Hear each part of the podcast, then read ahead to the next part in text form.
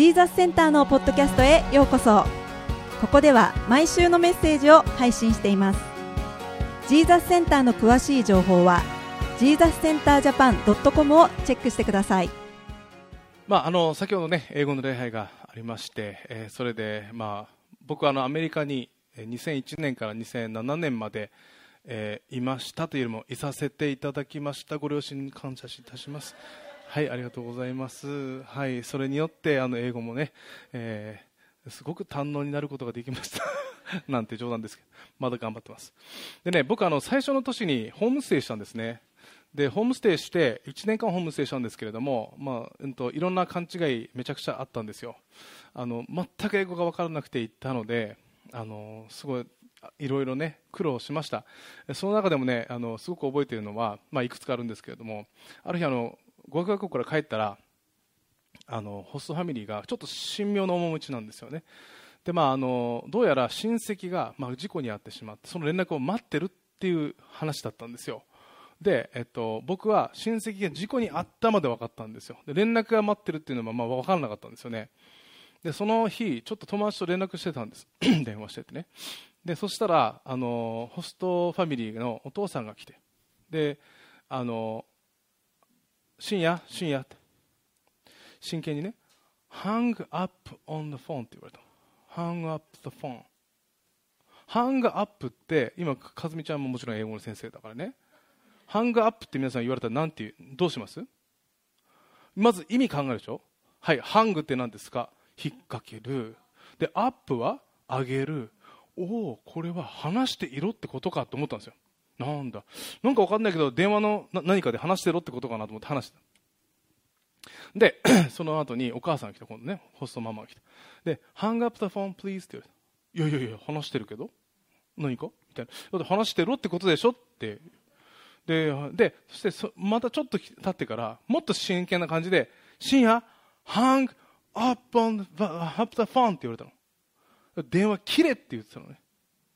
連絡があるから電話切れって言われてたのに、俺はハングの意味とアップの意味を考えて、あ、じゃあ話してろって言われてんのかなって 思ってずっと話してた。もうちろん真剣だったんだけど、ああ、そういうことかと思って、深夜はまた新しいことを学びましたってね アメリカ生活では、ね、過ごしていたんですけれども、まあ、あの時々勘違いってねあの、まあ、問題になる大きな問題になることがあのありますよね。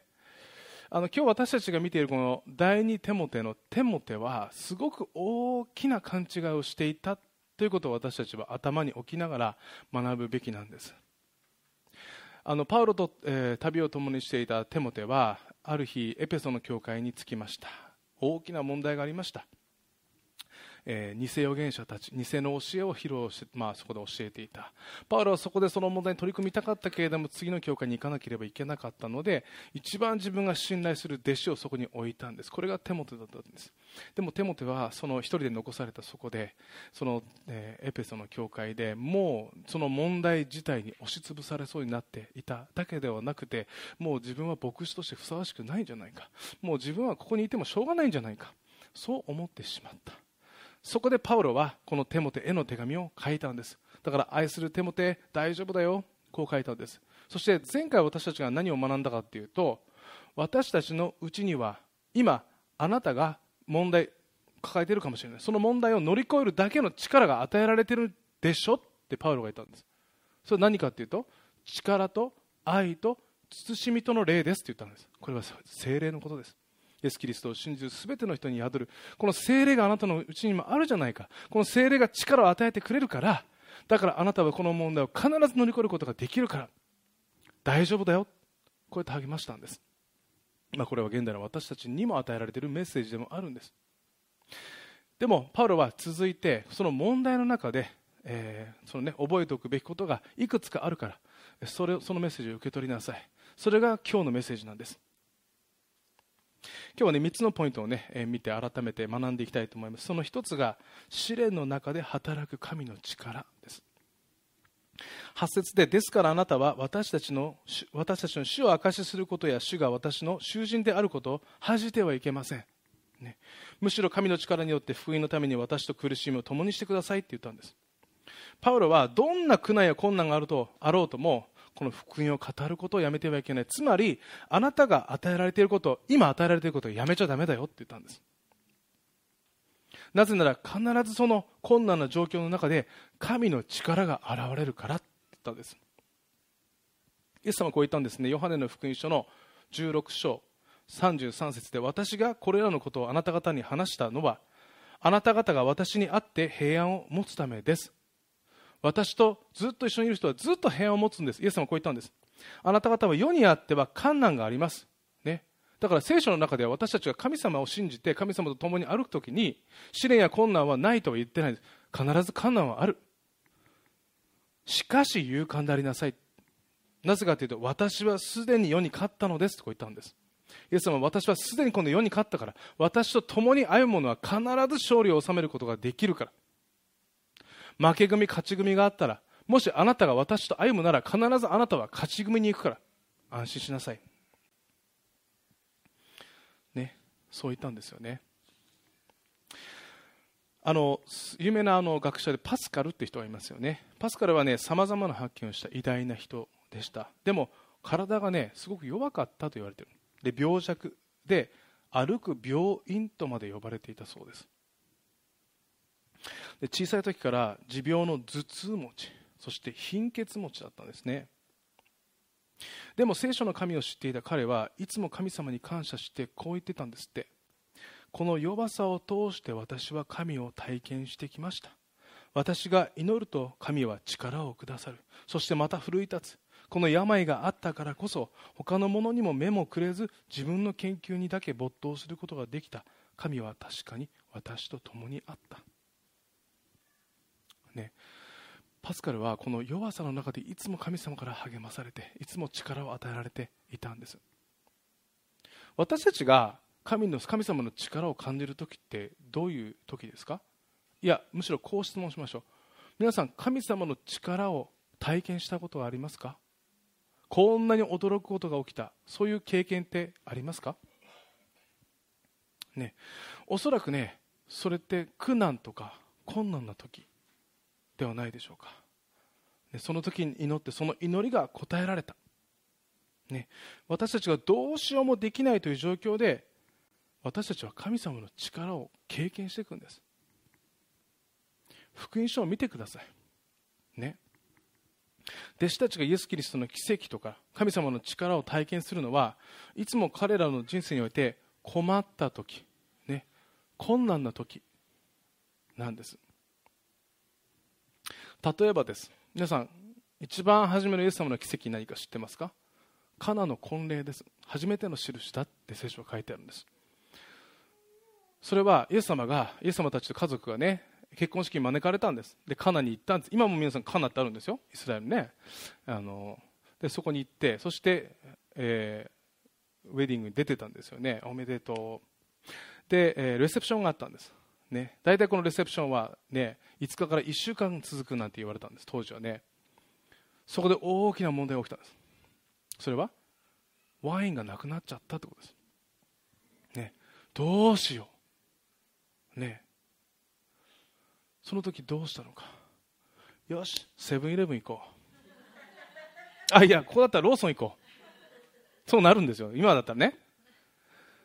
でもないんですコンビニは。残念なことに。どうしたかっていうとそれをイエス様に伝えたんです。イエス様はないんです。分かりました。そこで清めの水がめ6つそれをワインに変えたんです。ね、大きな困難が目の前にあったんです。彼らの中でね。ワインがサーブできないというのはもうどうしようもないことなんです。結婚式においてはね。でもそれでそこで大きな問題があり彼らは神様の力を経験したんです。ガリラヤ湖での話です。5000人の人がみんなお腹空いてたんです。でもさ5000人って書いてあるけど5000人だけじゃないんです。5000人の男性なんです。だから女性や子供を含めたら1万人以上いたんです。全員がお腹空いてたんです。弟子たちはイエス様もう時間ですよ。ね。あのもうちょっと今日遅くなっちゃったんで皆さんに食べ物をちょっとあげなきゃいけないと思うんですけどよし。ローソンに行こうとなったんですよまたね。いつもローソンかっていうね。宣伝してるようですけど全然そんな何ももらってないです何ももらってない。どうしよう。で頭のいい弟子たちは数えたんです。いやこれだけあったら足りるんですけどね。でもなかったもちもちろん。どうしたかっていうと小さな子供が自分の食べ物を持ってきたんです。お弁当を持ってきたんです。イエスさんはこれで何ができますかって言ったんです。それが2匹の魚と5つのパンです。それをイエス様に渡したんです、ね、この大きな困難の中でお前何やってんだよって言ったんです。弟子たちはね。お前それが何なんだよって言ったんです。でもここで神様の力がイエス様の力が解放されたんです。それをどんどんどんどん増やしていって1万人以上いた人たちをの全員を満たしたんです。それだけじゃないんです皆さん。聖書を見るとそれ以外にももっとたくさんお弁当ができたんです。みんな持ち帰ったのかもしれない。使徒の働きを見るとペテロがいます。ペテロがある日捕まってしまうんです、ね、牢屋につながれてしまう。その時に聖書はペテロのことを教会は祈ってた。みんなでペテロのために祈ってたんです。もうこの大きな問題もうどうにもできません。もうペテロはもしかしたら命を取られるかもしれない。大きな問題があったんです。その時何が起きたのか。神様の力がそこで表されたんです。神様が天使を送って全てのドアを開けてペテロを解放したんです。つまり大きな問題があるときにそれは神様の力が表されるチャンスなんです。ピンチは皆さんチャンスなんです。ね。だからパウロはテモテに対して今さまざまな状況があるかもしれない。でも安心しなさい。その状況で神様の力が現れる時だからあなたは今神様に信頼しなさい。そう言ったんですね。これは私たちに対するメッセージでもあります。どうにもできないような状況があるんです。どうしようこの状況。自分ではどうにもできない。もちろん皆さんにはできないかもしれない。でも神様にはできるんです。神様はこの天地万物を作りになって私たち一人一人を作っている作ったお方なんです。そのお方にとって水をワインに変えること。1万人に2匹の魚と5つのパンで給食すること牢屋を開けることなんて簡単なんです。だから私たちはどんな状況でも神様に信頼するべきです。これがパウロからのメッセージですね。そして2つ目、えー、神様は私たちに対して計画があるということです。9節で神は私たちを救いまた聖なる招きをもって召してくださいましたがそれは私たちの働きによるのではなくご自身の計画と恵みとによるので恵みとによるのです。この恵みはキリストイエスにおいて私たちの永遠の昔に与えられたものであってって言ってるんですよね。つまりパウロは今あなたがいる場所も今あなたが与えられている牧師という仕事も手元にね。あなたが選んでやってるわけじゃなくて神があなたに与えてくださったものだからそこに召してくださった方だからその召しを信じなさい、そう励ましたんですねこれは私たちにも言えることです私たちは今2024年の日本に今いますけれどもじゃあなんで皆さんを江戸時代に生まれさせなかったんですかなんであの石器時代に生まれさせなかったんですか神様の計画があるからです、ね、なんで日本なんですかなんでブラジルじゃないんですか、ね、なんでヨーロッパじゃないんですかなんでここなんですか今なぜかというと今皆さんがいる場所で神様の素晴らしい計画があるからです、ね、だからね 私たちはそれをメッシそのメッシをね信じて日々歩むべきです。いや私と似た人なんてたくさんいますよ。こういう人もいるんですけども。いやあなたじゃないといけないんです。今あなたがいる場所はあなたじゃないといけない、ね、でもねそれはね今決めたんじゃないんです。神様はあなたを生まれさせる。ずっとはるか昔からもうそれを決めていた。合成書を言うんです。その全てに計画がある。えー、一人の,、ね、あの有名な賛美歌の、えーと、ソングライターでファニー・クロスビーという方がいらっしゃいます、えーと、スライドお願いします、えー、ファニー・クロスビーさんは、えーとね、幼少期に視力を失ってしまうんですね。病によって。でもあの人々に、ね、愛称される賛美歌をなんと1000曲じゃないですよ。2000曲じゃないですよ。9000曲書いたんです。でその中にはあの皆さんもねおそおそらく教会と育った方いらっしゃいます。罪とがを許され。というね有名な賛美歌がありますね。また主なる神に栄えまあ、これ日本語に訳されている曲ですけれども、まあ、それはほんの氷山の一角です。本当にたくさんの賛美歌を書いたソングライターなんです。でえっと、でもねあのあるその教会に行った時にその彼女のことをね気の毒に思ってそこの牧師がこう言ったんです、まあ、慰めるために言ったそうなんですけどね。神があなたにこれほどの多くを多くの賜物を与えながら視力をお与えにならなかったのはとても残念ですねっておっしゃっていたそうなんですね、えー、そうするとねえ彼女はねこう言ったそうです。もし生まれる生まれる時に願い事ができるのできたなら私が何を願ったかご存知ですか？もう一度ね彼女が生まれ生まれ変わる時としたら、ね、で私は盲目で生まれさせてくださいと願うでしょう。なぜなら盲目でなかったら多くの曲は生まれてないからです。と言ったそうですね。だ彼女はもう一度自分の人生があったとしても今の自分でありたいってこう言ったんです。彼女はね自分自身をよくしてたんです。そして自分に誇りを持ってたんです。全てがこれは神の計画である、ね、そう受け止めていたんですね。あのエペソビトへの手紙の3章の20節でねこういう見言葉があります、えー、どうか私たちの内に働く力によって私たちの願うところ思うところの全てを超えて豊かに施すできる。ことができる方にと言ったんですね。私たちの想像をはるかに超える神様の思いが私たちにあるんだということです。だから私たち一人一人が今与えられているその場所そこにも皆さん計画があるわけですね。ね。何が与えられていますか？逆に言えば何が与えられていませんか？それも計画なんです、でも私たちが受け止めるべきことは神様の計画は素晴らしい計画だ。ということです。これが2つ目ですね。そして今日の最後のポイント3つ目は10節です。それが今私たちの救い主キリストイエスの現れによって明らかにされたのです。何を明らかにされたのかというとその次ですね。キリストは死を滅ぼし福音によって命と不滅を明らかに示されました。イエス・キリストはね全ての人を神様のもとに招くために来られたってことですよね。ヨハネの14章の6節でもこういう言葉がありますね。イエスは彼に言われた。私が道であり真理であり命なのです。私を通してでなければ誰一人父の身元に来ることはありませんってこう言ったんです、ね、つまりイエス様イエス・キリストの十字架を通して私たちは全ての人が神の身元に行くことができるということですよね。人が最も恐れるものこの世で最も恐れるものは死と言ってもいいかもしれません。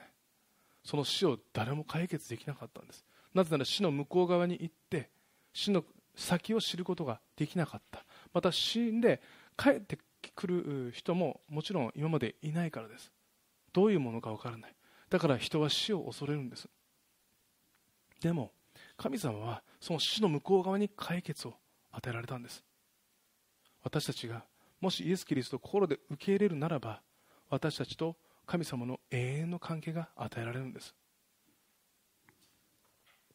つまりイエス・キリストを通して神様は父の向こう側に希望を与えてくださったわけですよね。でもちょっと待ってください。なんでパウロはここでこの福音のメッセージをしたんですか？なんでイエス・キリストの福音のことを話したんでしょう？それはテモテの頭の整理整頓をしたかったんです。テモテはいろんなことで頭がいっぱいだったんです。あああの偽教師がいるなあの問題がいるなああの人も俺のこと嫌いかもしれないあの問題をどうしよう。もう頭の中がもうガッシャガシャになってたんです。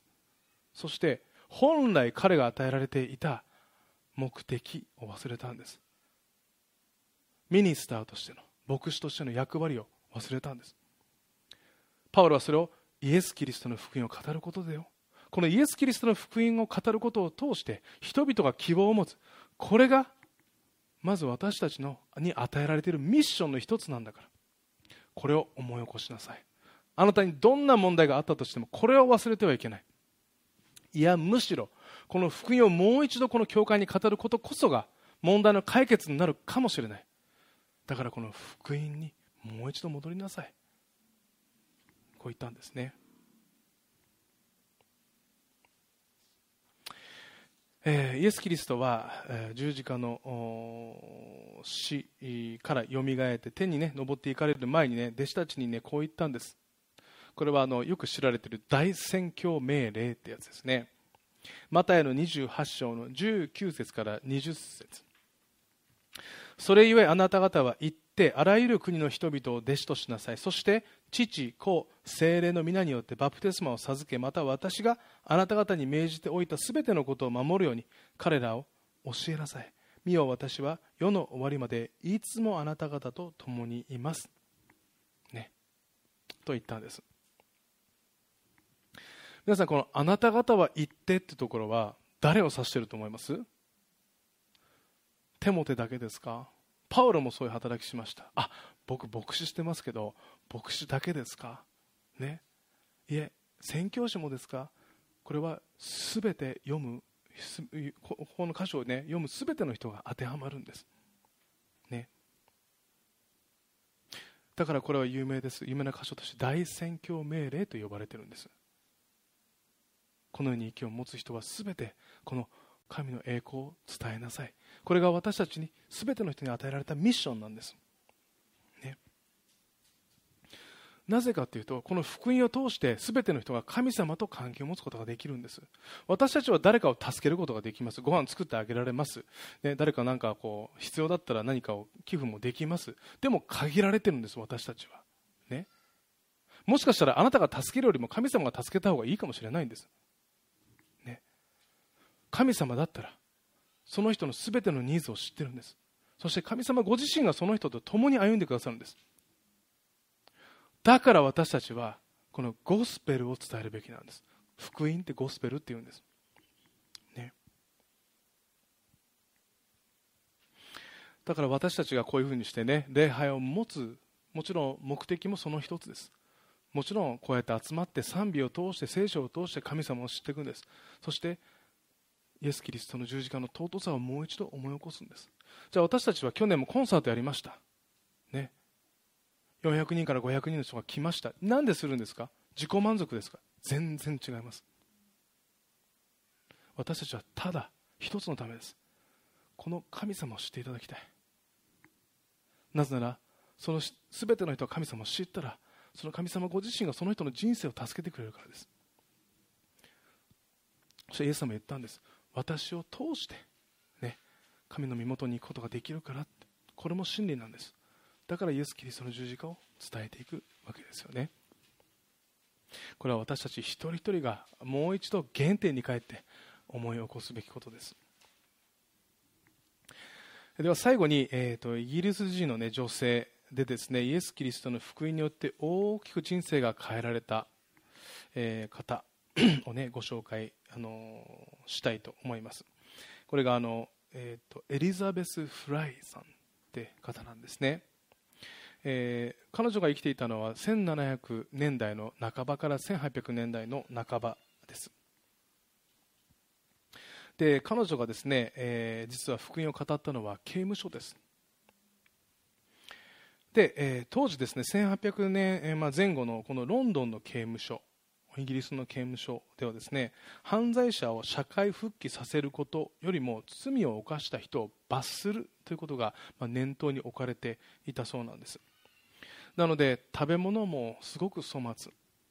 で労働もすごくあのひどい労働を課せられて、まあ、衛生状態もひどいものだった。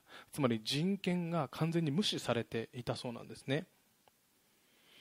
で当時ですね、まあ、監獄に入ってしまうと生きて出るのも極めて少なかったとまで言われてるんです。で彼女はですねそのエリザベスさんはイギリスのロンドンの有名なニューゲート監獄刑務所というところでこの現状を見てこれは何かを変えなければいけない。そう思って活動し始めるんですね。エリザベスさんはさまざまなことを提案して囚人にも人権があるとさまざまな仕事を教えたり生活環境を変えることをまあ提案しで囚人の人権が守られてね環境が変わっていったんです。そして彼女は何よりもその道徳として聖書をその囚人たちに教えていったんです。そうするとイエス・キリストの福音をね、えー、信じていく。